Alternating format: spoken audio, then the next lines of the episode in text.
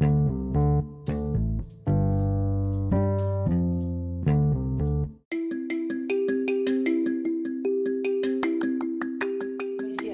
e a gente não faz ideia de como Deus vai fazer as coisas.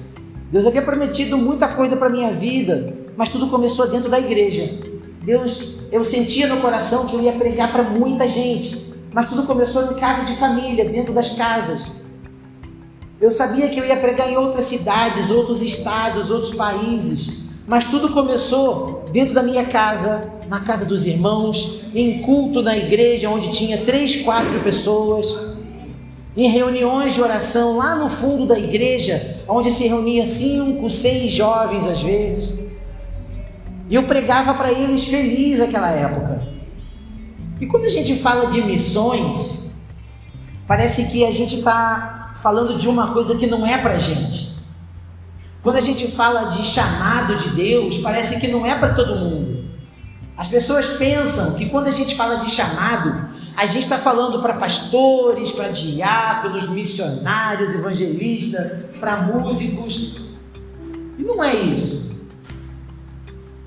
Quando a palavra de Deus fala sobre chamado, não importa qual seja o texto, não importa qual seja o versículo, ela está falando para todo mundo.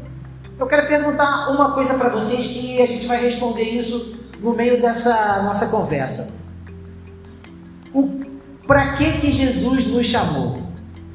O que que você acha? Para que que ele nos chamou? Para que que Jesus chamou você? Em algum momento da sua vida você não estava aqui dentro da igreja. Talvez desde pequenininho, de criança, talvez você esteja, mas a grande maioria não. Em uma outra época da vida estava vivendo a sua vida por, por sua própria conta, sem entender quem era Deus. E hoje que você está aqui na casa de Deus, saiu da sua casa no domingo à noite, você entende que Jesus te chamou? E para que que Jesus te chamou? Por que que Jesus escolheu você. Você sabia que não foi você que, que disse sim para Jesus, mas antes de você pensar em dizer um sim, Ele que te chamou? Isso, isso eu sei que você sabe. Mas eu quero perguntar para você, eu quero que você responda na, na sua mente. Se alguém quiser arriscar, levantar a mão e falar, também pode falar. Para que Jesus nos chamou? A gente lê lá em Marcos 16, 16 15 é o, aquele é o chamado para toda a igreja. Aquele é o chamado para toda a igreja, para todo mundo. Aquilo é uma ordem de trabalho. Quando Jesus ele, ele havia morrido, ele ressuscitou, ele andou mais alguns, alguns dias com os discípulos, e antes dele voltar para o céu, ele disse isso aqui: Vão pelo mundo todo e pregue o evangelho a todas as pessoas. Quem crê e for batizado será salvo, mas quem não crê será condenado. Isso é um chamado, mas ainda não é o chamado principal para qual Jesus nos chamou. Isso aqui é uma ordem para todos aqueles a quem ele chamou. Se você foi chamado por Jesus, você tem que pregar o Evangelho. Você precisa pregar o Evangelho. E como que eu prego o Evangelho? Ah, eu preciso ter a Bíblia e subir num altar e falar. Não, você prega com testemunho de vida, você prega com aquilo que Deus fez na tua vida. Eu duvido que tenha alguém aqui que Deus ainda não tenha feito nada. Nada, zero. Eu duvido. Só o fato de você estar aqui agora significa que Deus te deu vida durante a noite e você amanhã, hoje de manhã, amanheceu. Quantas pessoas vão deitar na sua cama hoje e não vão acordar amanhã? Não vão levantar pela manhã? Muitas pessoas. Muita gente, ainda mais nesse tempo que a gente está vivendo, né? Aí eu pergunto para você: Jesus ele tem um propósito, não foi à toa. Aí você pensa, mas eu não sou ninguém, eu moro aqui na rua tal, eu, eu, eu vivo a minha vida normal, não tenho nada demais para que Jesus me chame. Que... Perdão. Não tem nada demais para que ele me escolha, eu não tenho nenhuma coisa especial, eu não sei falar, eu não sei fazer nada, eu não conheço pessoas. Se me chamar para falar aí, eu não vou saber o que falar. Todas as vezes que a gente olha para a palavra, eu podia ler todas, todas as referências que eu vou falar agora, mas eu não preciso, porque eu sei que você sabe. Os dez leprosos, Jesus falou o que para eles? Ele curou, depois que Jesus curou, eles não eram mais leprosos, então já não eram mais né, leprosos, e falou para eles: Olha, vão e não fale nada para ninguém. Eles estavam querendo incitar pregação, não vai e fala, testemunha. Antes as pessoas viram como você era e estão vendo agora como vocês são. A lepra era uma doença muito terrível, como hoje tem doenças que ainda não tem cura. Não tem cura para AIDS, mas Jesus cura AIDS. Aquela época não tinha cura para lepra, mas Jesus curava a lepra. Jesus curou dez homens de uma só vez, fora os que a Bíblia não conta. Aí o que, que aqueles homens fizeram? Só o fato daqueles homens caminharem aonde eles tinham família e a, as pessoas olhavam para eles e já sabia que alguma coisa aconteceu, porque antes eles viviam isolados da cidade, porque tinham lepra e não podiam contaminar as pessoas. Não podiam contaminar. Era o único meio de, se, de evitar o contágio das pessoas, era afastar as pessoas da cidade. Elas não podiam viver no meio da sociedade. Então ficavam de quarentena fora da cidade. Então, quando aqueles homens andaram pela cidade, caminharam, as pessoas conseguiram ver o que Jesus fez na vida deles. E é essa a maior pregação do Evangelho que eu tenho na minha vida. Aquilo que Jesus fez por mim. Aquele que era, não é mais aquele que foi um dia, hoje é transformado. E assim se faz missões. Mas por que, que Jesus falou ir pelo mundo todo? É porque no mundo todo existem pessoas perdidas. No mundo todo existem pessoas que precisam ouvir o amor de Jesus. Quantos de vocês aqui se converteram por outra pessoa, que alguém pregou, insistiu, orou por você? Quantos aqui foi, foi assim? Algumas pessoas. Algumas pessoas. Essas pessoas que pregaram para vocês, talvez você não saiba, talvez nem ela saiba, mas ela é um missionário. Ela estava fazendo missões. Missões é para toda a igreja, não é para. Algumas pessoas são chamadas para ir para fora do país. Talvez nem todo mundo tenha disposição para ir para uma outra cidade, um outro estado, é, falar, aprender uma nova língua, comer uma, uma comida diferente. Nem todo mundo às vezes está preparado para deixar a sua vida e viver uma vida que não sabe como vai ser às vezes o amanhã. Então algumas pessoas foram chamadas para isso, outros foram chamados a pregar no, aqui numa igreja local, outros foram chamados a pregar no seu trabalho. Você sabia que tem pessoas que são chamadas à prosperidade, mas é uma prosperidade acima do normal. Tem pessoas que Deus quer prosperar a vida delas para que elas se assentem no meio da sociedade mais alta. Quem vai pregar nos ricos? Será que o rico algum dia vai parar e ouvir você no meio da rua? No meio da fila do SUS? Será que o rico algum dia ele vai ouvir você na fila do banco? Então Deus precisa levar filhos lá. Só que a gente não entende o meio pela qual Deus trabalha na nossa vida. A gente acha que Deus nos prospera para a gente ficar rico e, e continuar com a nossa vida. Não, às vezes Deus tem promoção dentro das empresas, Deus tem é, portas de universidades para abrir para crente, mas os crentes não entenderam que foram chamados por Jesus. Aí Jesus, o que, que ele faz? Ele deixa de enviar alguém para pregar? Não. Às vezes ele, ele escolheu um pequeno para confundir os grandes, só que os pequenos não entenderam a palavra, não entenderam o seu chamado. Aí Jesus tem que converter um grande para pegar para os grandes. Então alguém está perdendo as bênçãos de Deus. Tem pessoas que Deus quer dar a empresa, que Deus quer fazer com que o seu negócio prospere, para que você tenha visibilidade, as pessoas olhem para você e digam: Deus está com aquela pessoa, Deus está com aquela família. Lembra da viúva que Deus mandou Elias ir lá e, e falou: Você vai na casa dela, pede para ela fazer um bolo para você. Provavelmente Elias não sabia da situação dela e ele chegou lá. Ele chegou lá e a mulher não tinha mais o que comer. Ele falou: pega o que você tiver. Pega todas as panelas, faz o que você precisar, mas faz um bolo. Aí eu estava guardando essa farinha e esse azeite. Eu ia fazer um bolo para mim e para meu filho. Nós iríamos morrer, esperar a morte. Quantas pessoas vivem assim dentro da igreja? Estar na igreja não é sinônimo, não é sinal que Deus não vai deixar você passar dificuldade. Quando você está no mundo, existe um motivo pela qual você passa dificuldade. Na presença de Deus, existem outros motivos. Deus tem os seus motivos. Mas Deus trabalha na nossa vida de forma que a gente não entende. Você acha que Daniel, quando estava prestes a ser jogado na cova dos leões, tu acha que ele foi assim, ah não, Deus está comigo? Ele devia estar tá morrendo de medo. Ele devia estar tá morrendo de medo. Ele, deveria saber que todo mundo que era jogado lá morria. Teria ser jogado. A confiança dele é que ele ia morrer como Deus. Ele não sabia que ia viver. Daniel não sabia que iria viver. Ele não fazia ideia. Depois que ele foi jogado lá e tudo aconteceu, Deus foi levando ele a viver aquilo para qual ele foi chamado. Mas antes do poço lá, da cova dos leões, ele passou um monte de dificuldade. E foram níveis de dificuldade diferentes. À medida que ele entendia que ele estava no caminho certo, ele ia passando os níveis de dificuldades até chegar onde Deus queria. E Daniel chegou onde Deus queria. A gente precisa entender que a nossa vida aqui nessa terra não é como a gente pensa. Não é o que a gente quer. Deus não vai me prosperar e eu vou ter uma vida feliz. O Evangelho não é sinônimo de vida boa e vida fácil. Evangelho é luta. A gente tem que viver essa vida aqui lembrando que o nosso alvo é o céu.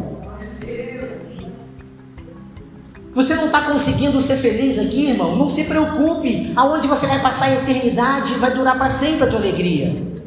Mas esse é o problema, a gente não consegue compreender. A gente fica pensando que Deus é obrigado a nos abençoar nessa terra. E não é.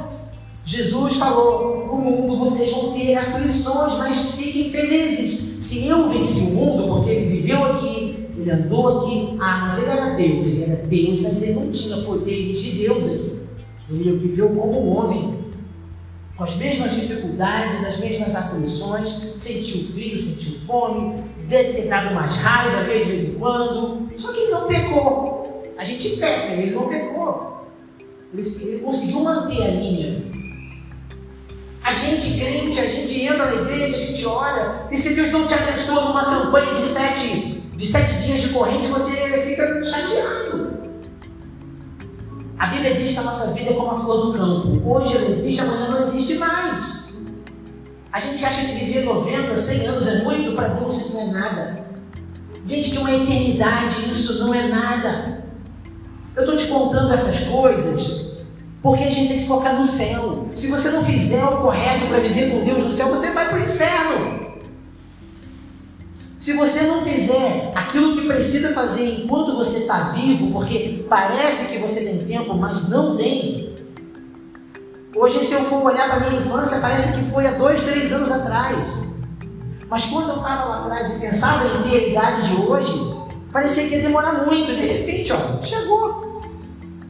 A Bíblia diz que Deus visita o passado, o presente e o futuro. Deus vê tudo o meu passado, o meu hoje e o meu amanhã, ele está vendo agora. Assim como eu estou olhando para a minha Bíblia e vejo dois, três capítulos, assim ele vê a minha vida inteira.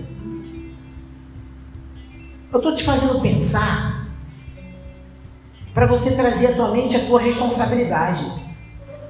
É inadmissível você ser salvo por Jesus, Jesus escolher você para viver a vida eterna e você se preocupar com essa vida. Não dá para aceitar uma coisa dessa, não dá, gente. A, a gente trabalhar, tudo bem. Deus tem bênção, Deus tem prosperidade para essa vida, sim, tem, tem vida abundante aqui. Mas se você entender, se você largar as suas coisas, aquilo que você prioriza, para viver o que Deus tem, a abundância que Deus prometeu Mas não, a gente quer, a gente acha que se eu parar de trabalhar eu vou passar fome. Então você não quer largar o osso do trabalho e não consegue servir a Deus porque você está preso nas, tu, nas tuas prioridades. Aí no fim das contas você não resolve nem o teu e nem o de Deus. Você fica devendo, você fica assim, devendo mais trabalho, fica devendo mais empenho, fica devendo mais investimento naquilo que é teu. Quantas pessoas começaram a fazer uma casa para sua família não conseguiram terminar até hoje? Eu acho que com os filhos de Deus podia ser diferente. Mas os filhos de Deus também estão tá olhando para esse mundo, está plantando coisas nesse mundo para colher aqui. A Bíblia diz: guarda o teu tesouro no céu, porque lá nem a traça nem a ferrugem consome, lá é eterno. Sabe o que é, que é guardar o tesouro do céu? É colocar minha esperança de uma vida melhor, de coisas boas em Deus, e não aqui. Não confiar no esforço do meu trabalho. Hoje eu estou trabalhando, amanhã eu não estou mais. Hoje eu tenho, amanhã eu não tenho mais. E aí? Você vai confiar em quem? Uma vez eu confiei no meu currículo. Eu fui demitido, eu falei, não, eu estou tranquilo que eu vou conseguir. Aí mandei currículo, mandei um monte, fiz entrevista, fiz tudo e nada, nenhuma porta se abria. Nada. Eu montei uma empresinha lá para trabalhar por conta própria e o mercado estava bom, mas para mim ficou ruim. E a coisa começou a apertar, apertar, apertar, apertar. Eu comecei a vender tudo que eu tinha para pagar dívida. Será que Deus queria que eu vendesse tudo para pagar dívida? Será que era a vontade de Deus? Porque eu comecei a confiar no meu currículo, naquilo que eu, que eu sabia, na minha experiência. Jesus tem um chamado para gente. Ele não. Uma coisa é certa: Jesus não te chamou para sair da tua casa no dia de culto e vir aqui assistir um culto e voltar para tua casa. Não foi isso. Você acha que Jesus morreu para isso? A gente tem uma. Sabe o que é uma vida é, medíocre? Quando a gente fala vida medíocre, não é que a gente não é, é defamando, não. Tá? A gente pode ter uma vida no nível mais raso, no nível médio e no nível mais alto. Quer viver no médio, medíocre. Tá bom, tá mais ou menos, estou conseguindo viver, estou conseguindo fazer as coisas, eu vou para a igreja, não falto culto. Jesus não te chamou para assistir culto. Ide e pregai o evangelho a toda criatura, batizando em nome do Pai, do Filho e do Espírito Santo. Quem crê e for batizado será salvo. Quem não crê já está condenado. Ah, mas e a igreja? Irmãos, a igreja não vai durar para sempre, a igreja vai acabar. Tem países que não pode ter igreja, tem crente. Mas como tem crente sem igreja? Eleição à igreja. Eleição à igreja, a gente não consegue compreender. No momento bonito eu falo, ah, a igreja sou eu, a igreja sou eu, mas na hora de viver lá fora a gente é crente e quer correr para a igreja, a gente esquece que nós somos igreja. Aí a gente fala, ah, a igreja transforma, a igreja é uma bênção, mas você está falando de você mesmo quando você fala da igreja. Você é a igreja. Uma vez eu estava na Bolívia e eu fui conhecer uma igreja lá. E nós fomos, todo mundo conhecia a igreja lá daquele pastor. Hoje não, mas em 2006, 2007 era assim. Hoje tem um templo bonito. Eu acompanho eles pela internet. Aí eu fui conhecer a igreja e entramos num, tipo numa picapezinha antiga, aqueles caminhãozinhos, sabe, pequenininho. A gente foi na carroceria, assim, alguns missionários, alguns irmãos da igreja. Aí o pastor parou, tinha um monte de casa de um lado assim, do outro era um monte de mato, tinha terra. Aí ele parou debaixo de, um, de uma árvore assim. Aí descemos e ficamos olhando as casas, né? Qual é a igreja, né? Ah, qual casa dessas deve ser a igreja que ele abriu? Ele falou, é aqui. Eu falei, tá, aqui onde? E todo mundo olhando. Ele falou, aqui. Aí já olhamos para ele, é debaixo da árvore. Aí eles tiraram, foram para uma casa, tiraram um monte de cadeira, espalharam lá. A igreja. Aí eu fiquei assim, meu Deus. Meu Deus meu sentimento foi de: caramba, a gente está fazendo tudo errado. A gente está fazendo tudo errado. Aí você começa a ver o amor que as pessoas têm por aquilo que, que Deus deu a elas. Um dia, segundo a palavra de Deus, a gente vai viver algumas perseguições ainda ao Evangelho. E se esse dia chegar e nós estivermos aqui, Talvez a gente não possa, não possamos mais estar dentro de uma igreja física. Talvez você vai ter que ficar da sua casa. Talvez assistindo um culto online. Talvez assistindo um culto pela televisão, pelo seu computador. Será que você teria condições de ficar mais um tempo só no culto online? Ou você vai esfriar como um monte de gente esfriou? Não é um culto online, não é um pastor, não é a pastora, é eu e Deus é o, é o meu chamado e ele. Aí eu, eu perguntei para você no início: você sabe qual é o teu chamado? Vamos falar de ministério. Ministério. Quantos aqui têm um chamado para pregar a palavra, ou talvez ensinar, talvez tocar um instrumento, talvez cantar, talvez ser um missionário, um evangelista, um diácono? Alguém aqui tem chamado assim? Esse tipo de chamado de, de Jesus? Alguém gosta, gostaria? Talvez você pense assim, ah, eu, eu não tenho um chamado, mas eu gostaria de, de fazer alguma coisa na casa do Senhor. Só tem esse sentimento de gostaria. Tem alguém assim aqui? Não vi nenhuma, mas eu sei que tem algumas pessoas. Né? O nosso chamado não é essas coisas. Agora eu vou ler o texto, eu estava guardando ele até agora. Marcos capítulo 3, versículo 13 e versículo 14. Eu quero ler contigo agora. Evangelho de Marcos, capítulo 3, versículo 13 e 14. A palavra de Deus diz assim: Jesus subiu a um monte e chamou a si aqueles que ele quis, os quais vieram para junto dele. 14 escolheu doze, designando-os como apóstolos, para que estivessem com ele e enviasse a pregar. Aí depois segue com umas coisas legais também, mas eu vou ler até aqui só. Esse versículo está dizendo para que, que Jesus nos chamou. Alguém se arrisca a responder agora, lendo esse versículo? Esses dois? Para que, que Jesus nos chamou? Não! Está no versículo. Vou ler de novo. Eu vou ler e vou parar no chamado correto. Jesus subiu ao monte e chamando-os para si. Jesus chamou os discípulos para ele. O nosso chamado é para sermos dele. Aí ele fala de novo no 14, olha, ele escolheu doze, designando apóstolos, para que estivessem com ele. Irmãos, se você não pregar o Evangelho por algum motivo, mas for de Jesus, está tudo bem.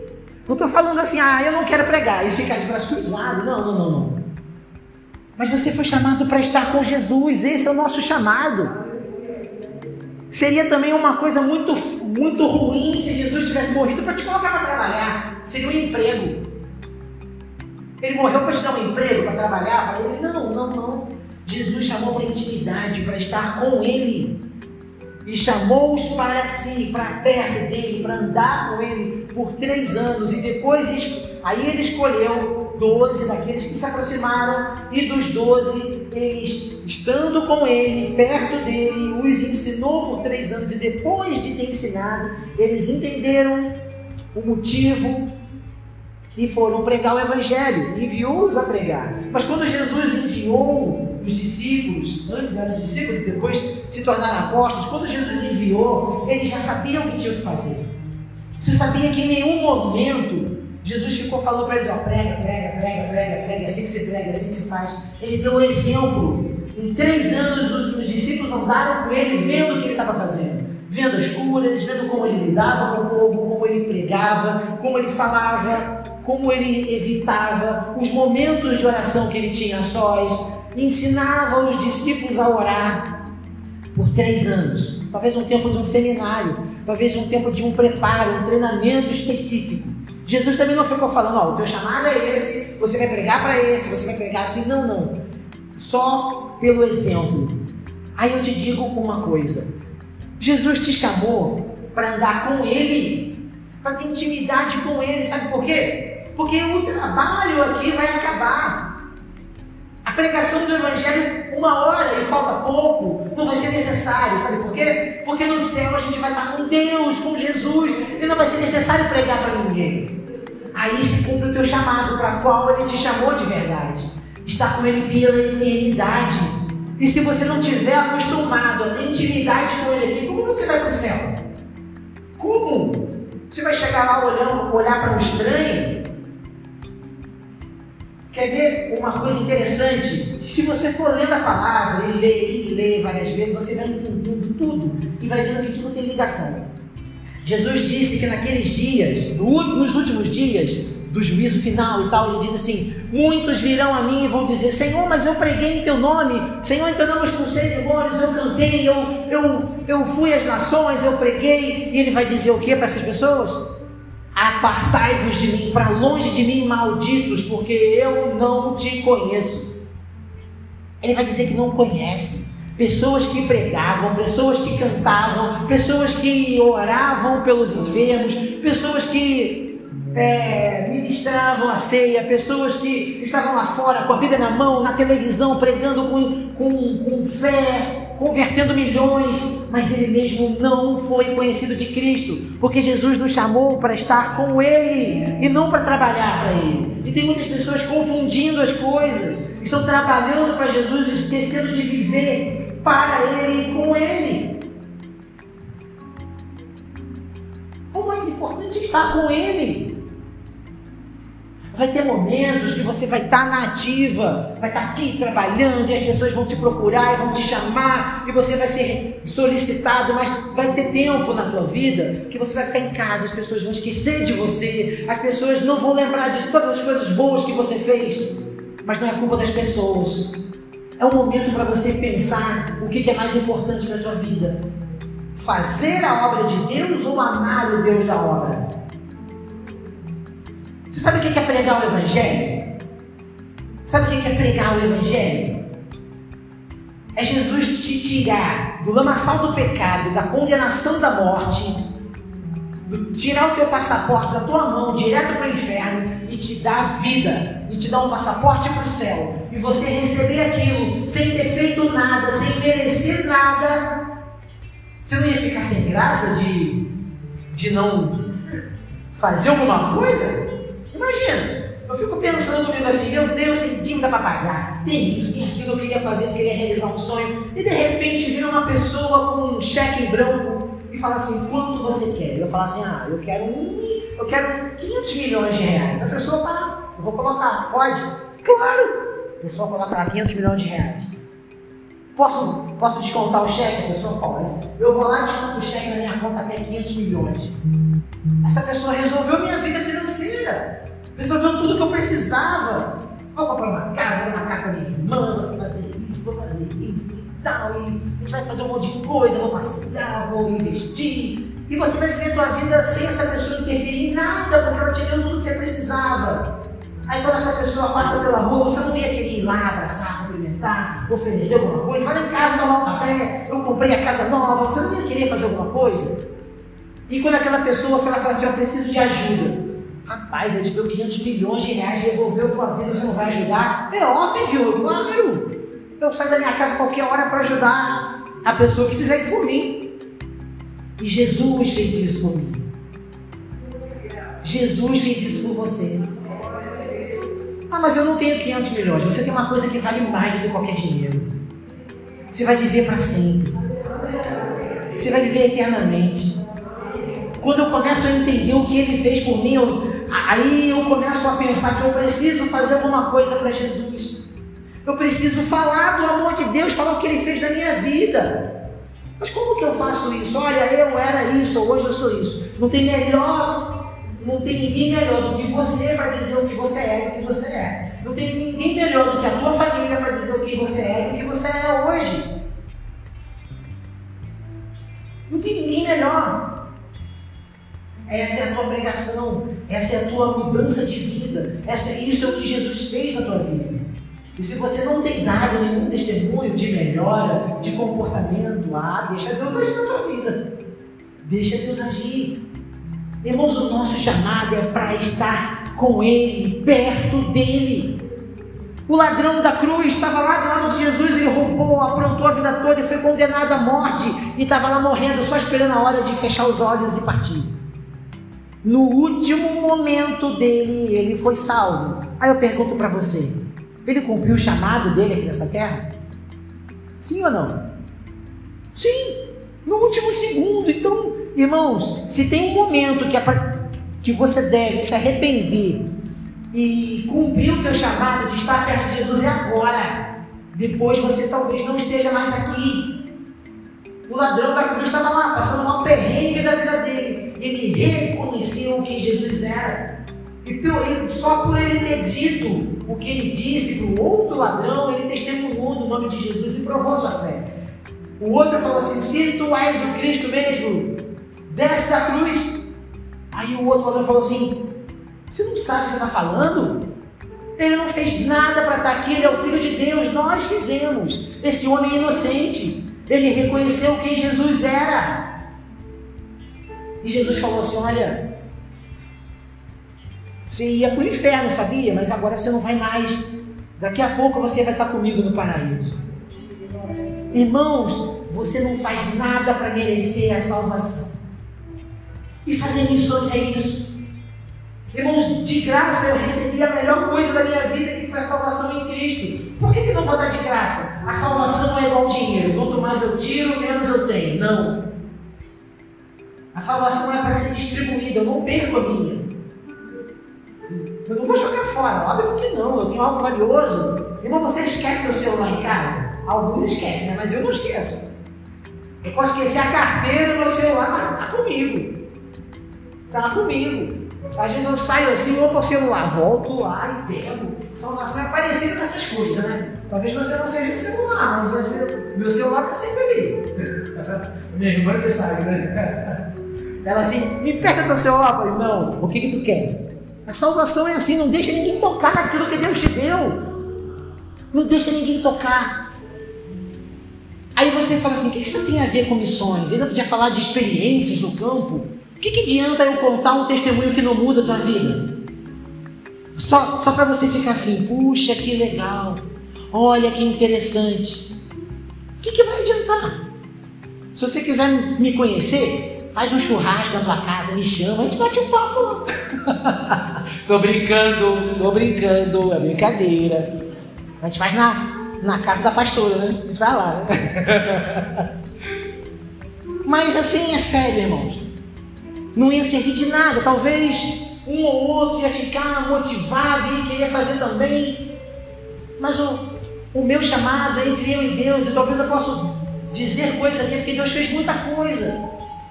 Mas isso aqui eu aprendi no meio da minha vida com Jesus também.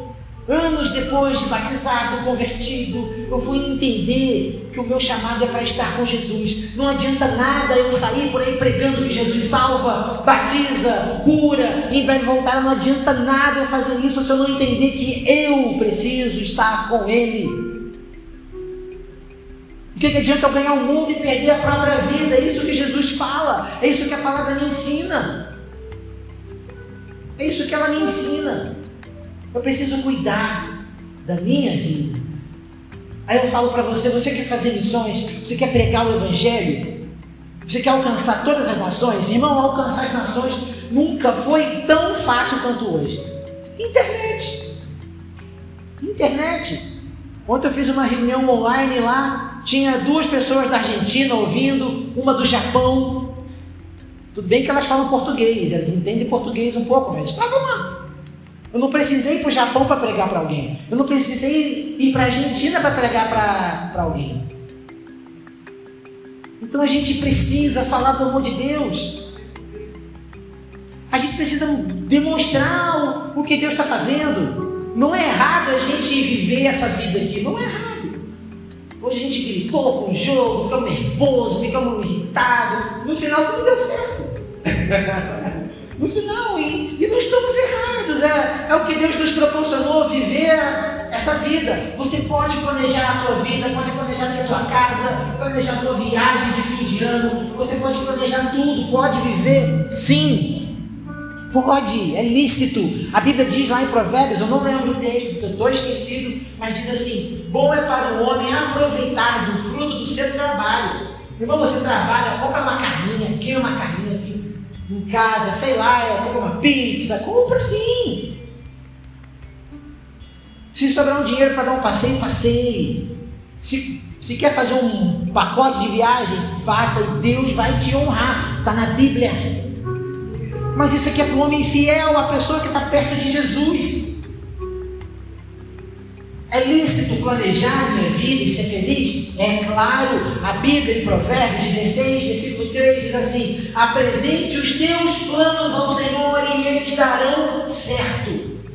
Irmãos, mas sabe quem é que entende isso aqui? É quem está perto de Jesus, porque não adianta nada você ter uma, uma Bíblia em casa, a Bíblia na tua casa não te salva, a Bíblia no carro não faz nada por você. É capaz dela pegar fogo e a traça comer e você não lê o que importa. É Jesus que faz isso.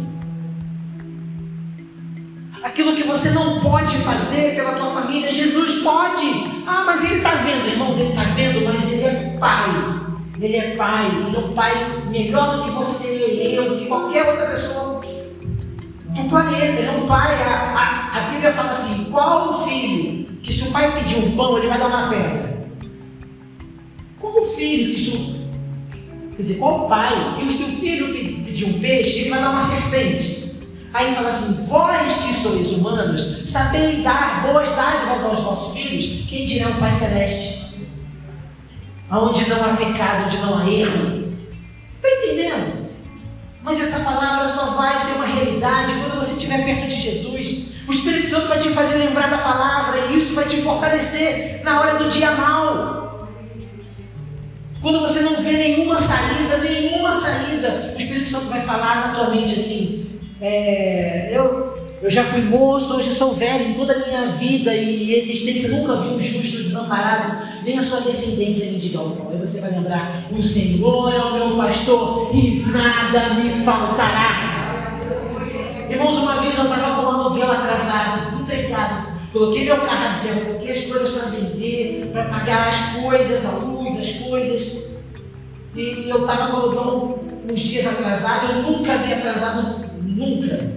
Eu falei, Jesus, o que eu vou fazer? Eu estava nervoso, muito nervoso. Eu fui para a cozinha e falei, e comecei a chorar. Falei, Deus, eu não tenho o que fazer. Eu vou entregar a casa agora. Peguei o telefone, liguei para a dona da casa e falei, olha, estou desempregado, minha vida está assim. E eu vou te pagar isso, mas eu não posso hoje. Eu estou saindo da casa, porque eu não tenho mais como te pagar. Ela falou, não, peraí, dá cinco minutos que eu já te ligo.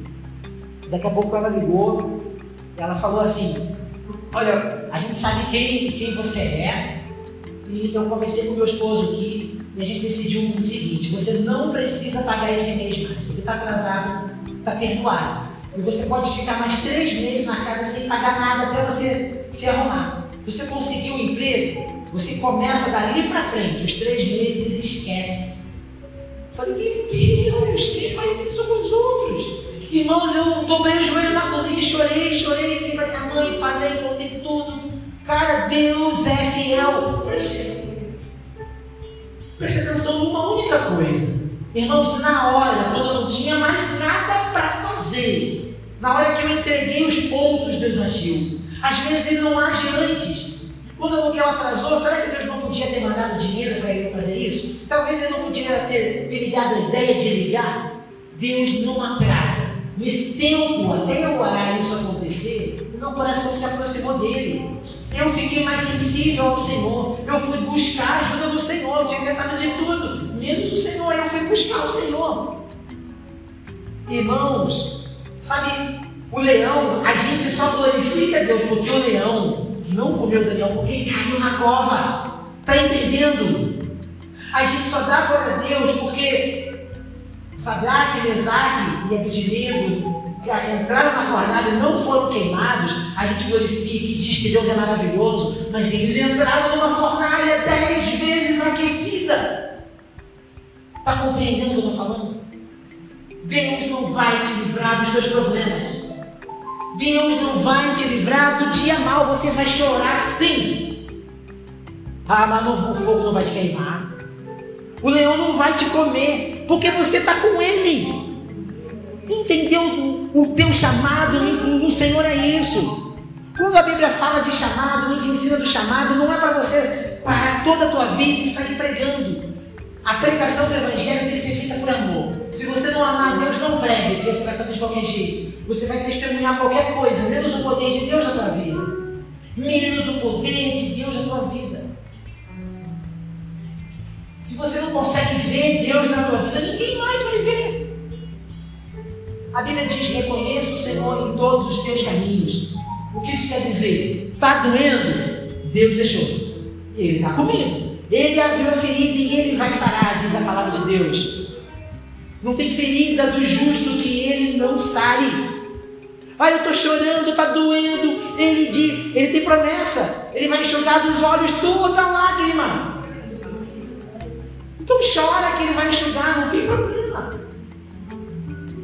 Irmãos, a palavra é muito clara, a gente que não para para entender Jesus. A gente lê a palavra assim, ó, ah, o Senhor é meu pastor e nada me faltará. Isso é uma palavra de afirmação. Mas quando você começa a entender o que, que Davi estava dizendo e por que Davi disse aquilo, você começa a ver o poder de Deus agindo na tua vida. Você começa a ver possibilidade de acontecer na tua vida também. A versão original do Senhor é meu pastor e nada me faltará é assim: Davi falou desse jeito assim: O Senhor é o meu pastor e não terei necessidade de nada. Essa é a tradução de verdade. Ou seja, ele ia passar dificuldade, mas nada ia faltar no meio da dificuldade. Só que a gente não entende a palavra porque às vezes estamos distante o suficiente do Senhor para não entender.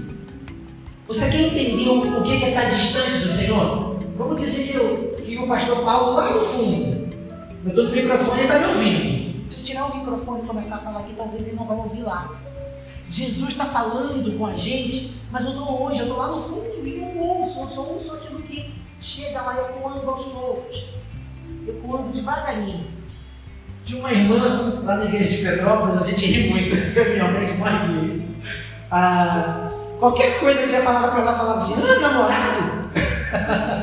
Era uma irmã solteira, né, mãe? Ela estava já com uma certa idade, então qualquer. Hã? namorado? Sabe? Então não estava ouvindo nada. E tem muito crente assim, Deus está falando um monte de coisa e a gente está entendendo outra. A gente está entendendo outra coisa. Aí se o pastor Paulo vier aqui perto de mim, perto, ele, eu posso sussurrar e ele vai me ouvir. Quando você cumpre o chamado principal de estar com Jesus, você não tem dúvida A palavra de Deus diz assim: As minhas ovelhas ouvem a minha voz, eu as reconheço e elas obedecem. Sabe o que isso quer dizer? Eu tenho que estar perto para ouvir a voz e obedecer. Jesus tem que me reconhecer como ovelha, para isso eu tenho que estar perto dele. Então, Aí sim, aí sim eu entendi o amor de Deus por mim, o que Ele fez na minha vida. Aí eu vou ter condições de chegar e falar assim, irmão, eu era pecador, estava destinado ao inferno, hoje Ele me salvou. Mas sabe o que, que o ímpio vai dizer? Ele me salvou de quê? De que, que Ele me salvou? Por, por que eu tenho que ser salvo? E tem crente que nessa hora trava, porque não sabe o que responder. Porque não conhece Jesus não conhece Jesus. Jesus veio salvar o que, a, o que se havia perdido. Ele veio salvar o que se perdeu. Quem se perdeu? Nós nos perdemos. De que forma eu me perdi? Aí a gente pensa assim: para que Jesus criou o homem? O homem foi criado para quê, gente? Agora participem. O homem foi criado para quê? Para quê? Vocês estão tímidos para certa resposta. Fala mais alto. Para quê? para adorar. O homem foi criado para adorar. Adão, quando estava lá no jardim, ele ia todo final do dia, na viração do dia, ou seja, quando mudava o dia, segunda, domingo para segunda, era seis horas da tarde, Adão estava lá esperando Deus e Deus vinha falar com ele. Era um, era um momento de comunhão deles. Deus criou o homem porque o anjo foi criado perfeito para adorar. E o, homem, o anjo falhou na adoração, Deus então criou o homem para prestar adoração voluntariamente. O anjo, os anjos, eles eram obrigados a adorar. A Bíblia fala que os 24 anciãos, quando fala os 24 anciãos, ninguém sabe o que é. Ou se são 24 velhinhos, anciãos, ou senhores, ou anjos chamados de senhores, ou anjos que têm um conhecimento esse extraordinário, ninguém sabe, mas a, a Bíblia diz que eles tiram a sua coroa e depositam aos pés do Senhor, dizendo: Santo, Santo, Santo, Santo, Santo. Os querubins dizem: Santo, Santo, ao redor do trono 24 horas. Satanás, Lúcifer, o anjo caído, o diabo, ele era um querubim ungido. E ele pecou. E Deus fez o homem para adoração, para adorar. E o que, que precisa ser salvo? Quando o pecado entrou na vida do homem, o homem deixou de adorar a Deus. E a adoração precisa ser restaurada na nossa vida. A adoração precisa ser restaurada. Eu gosto muito daquela música da Cassiane. Deus não rejeita a oração, a oração alimenta. Ela fala: tá chorando, louve. Tá doendo, louve. Irmãos, a nossa adoração é todo tempo. É todo tempo. A gente precisa adorar o Senhor. Eu já, oh, eu já li livros sobre avivamento e um dos mais tremendos que eu li foi o. É Bom Dia Espírito Santo, não. Caçadores de Deus, um livro famosíssimo. Todo mundo já leu, muita gente já leu 20, 30 vezes, né? Lê mais o livro que a Bíblia, né? Mas lê.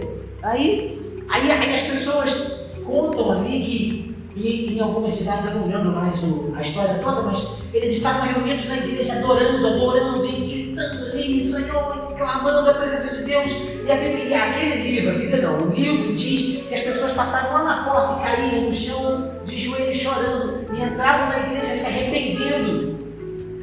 Irmãos, a nossa adoração tem um poder gigantesco. Adoração não é música. Adoração, ela pode ser feita com música, adoração pode ser feita com palavras, adoração pode ser feita com a minha vida, testemunhando o nome do Senhor. Mas precisamos adorar o Senhor.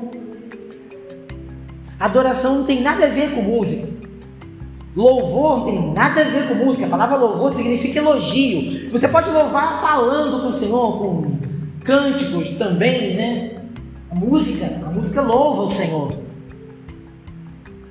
Mas isso tudo é ferramenta, mas eu entendo essas coisas quando eu estou perto de Jesus, aí sim tem poder, aí sim tem uma influência. Eu gosto de. Eu vou terminar já para a gente orar. Eu falei com a pastora assim: eu não sei se eu vou falar esse tempo todo. Estou falando, o tempo está passando, né?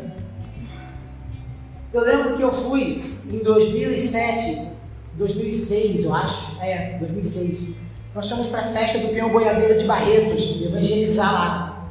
E a festa dura acho que 10 dias e nós ficamos os 10 dias, ou durava 10 dias, e nós ficamos os 10 dias hospedados numa igreja lá, numa igreja quadrangular, lá na sede.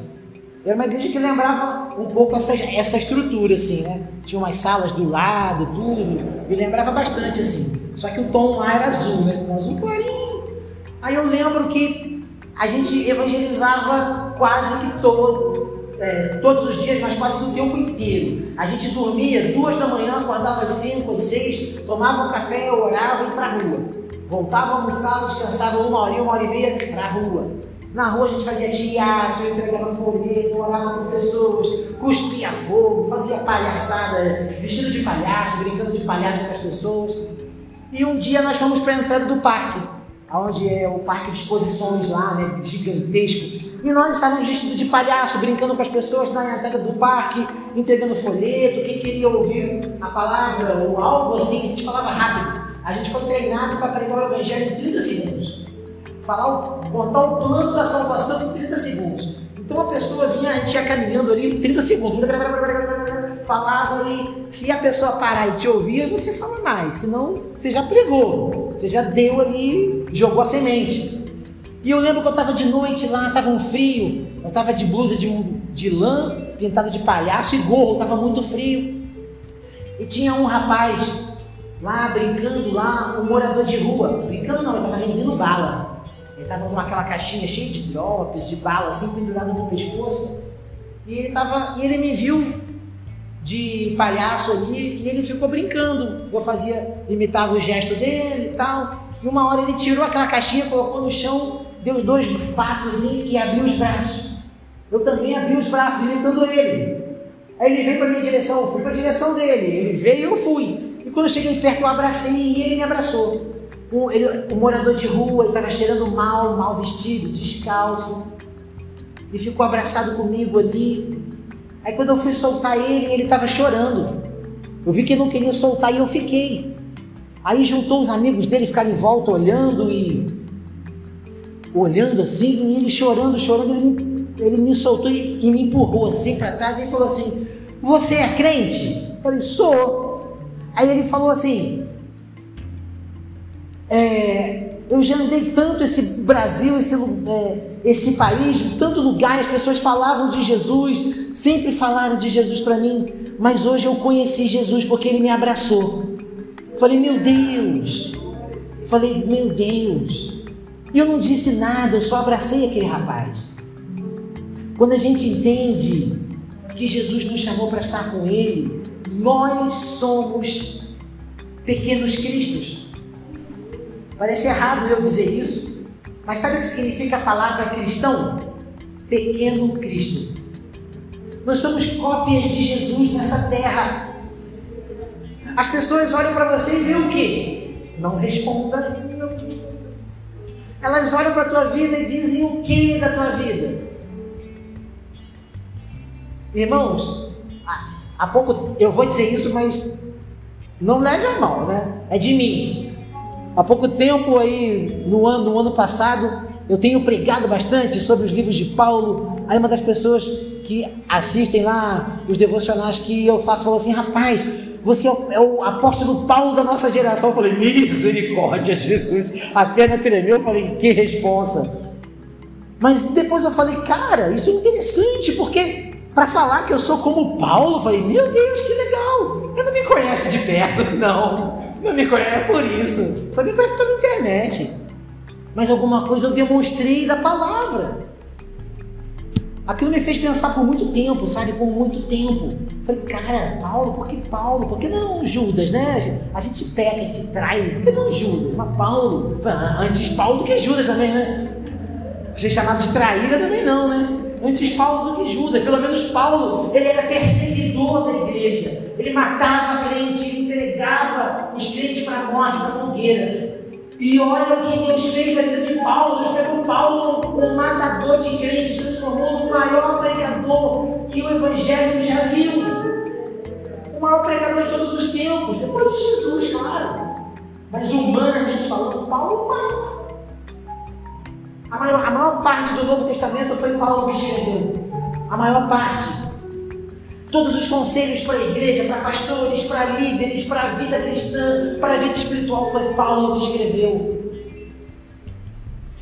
Eu estou te contando isso porque Paulo era pecador e terrível, ele era assassino. E Deus o escolheu para estar junto dele. Paulo largou tudo para viver com Jesus. E o que, que a gente tem feito? Jesus te chamou para estar com Ele. Não importa se você um dia for como Paulo, não importa se um dia você for como os cantores que você admira, não importa se um dia as pessoas olharem para você ou não e disserem sobre o teu nome. O importante é que o céu saiba que você vai entrar lá. Jesus disse: Eu vou e vou preparar um lugar para vocês e vou buscar vocês. E tomara que o teu nome esteja numa das moradinhas lá em cima.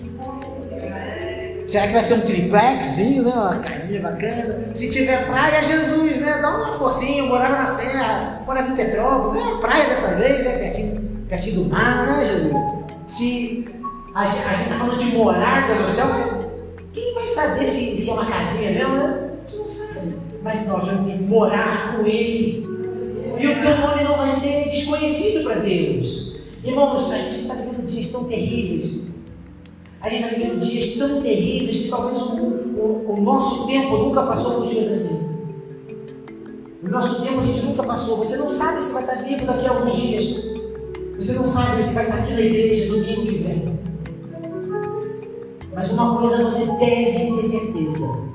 O lugar onde você vai depois daqui tem que ser com Jesus. E não abra mão disso. E como eu consigo isso? Entendendo que Ele chamou você para estar com Ele. O teu chamado, Jesus chamou você para andar lado a lado com Ele, para de manhã dizer: Jesus, bom dia, eu estou aqui. De manhã, quando você tiver dificuldade, o primeiro nome que você chamar seja o nome de Jesus. Quando a coisa ficar difícil, você correr para os braços de Jesus, para os pés da cruz. Quando você não souber o que fazer, lembrar que Ele é a tua direção. Quando você estiver doente, lembrar que Ele cura. O nosso chamado é esse. Irmãos, eu vou te dizer uma coisa que é certo. Não existe pessoa que Jesus tenha transformado, tenha tocado a alma, que essa pessoa não pregue o Evangelho. Não existe. Até inconscientemente. Essa pessoa ela vai andar, as pessoas vão olhar para ela e vão ver Jesus. As pessoas vão olhar para a tua vida e ver o que Deus está fazendo na tua vida ver, vão lembrar do que você é e vão ver quem você é hoje e o que vai ser amanhã. Esse é o nosso chamado, essa é a nossa maior pregação. O meu testemunho, que as pessoas veem de mim. Eu quero convidar você a ficar de pé nesse momento. Não importa, talvez Jesus, talvez você não saiba, mas talvez ele esteja chamando você para pregar para as nações talvez para ir para o Nordeste, para o sul do Brasil, para Minas, São Paulo, Espírito Santo, Amazonas, Barra da Tijuca, Nova Iguaçu, São Gonçalo, Cosmos, para a rua aqui do lado, para essa casa aqui do lado. Talvez ele esteja chamando você para integrar o corpo de vereadores da cidade. Mas você só vai começar a entender essas coisas quando você souber.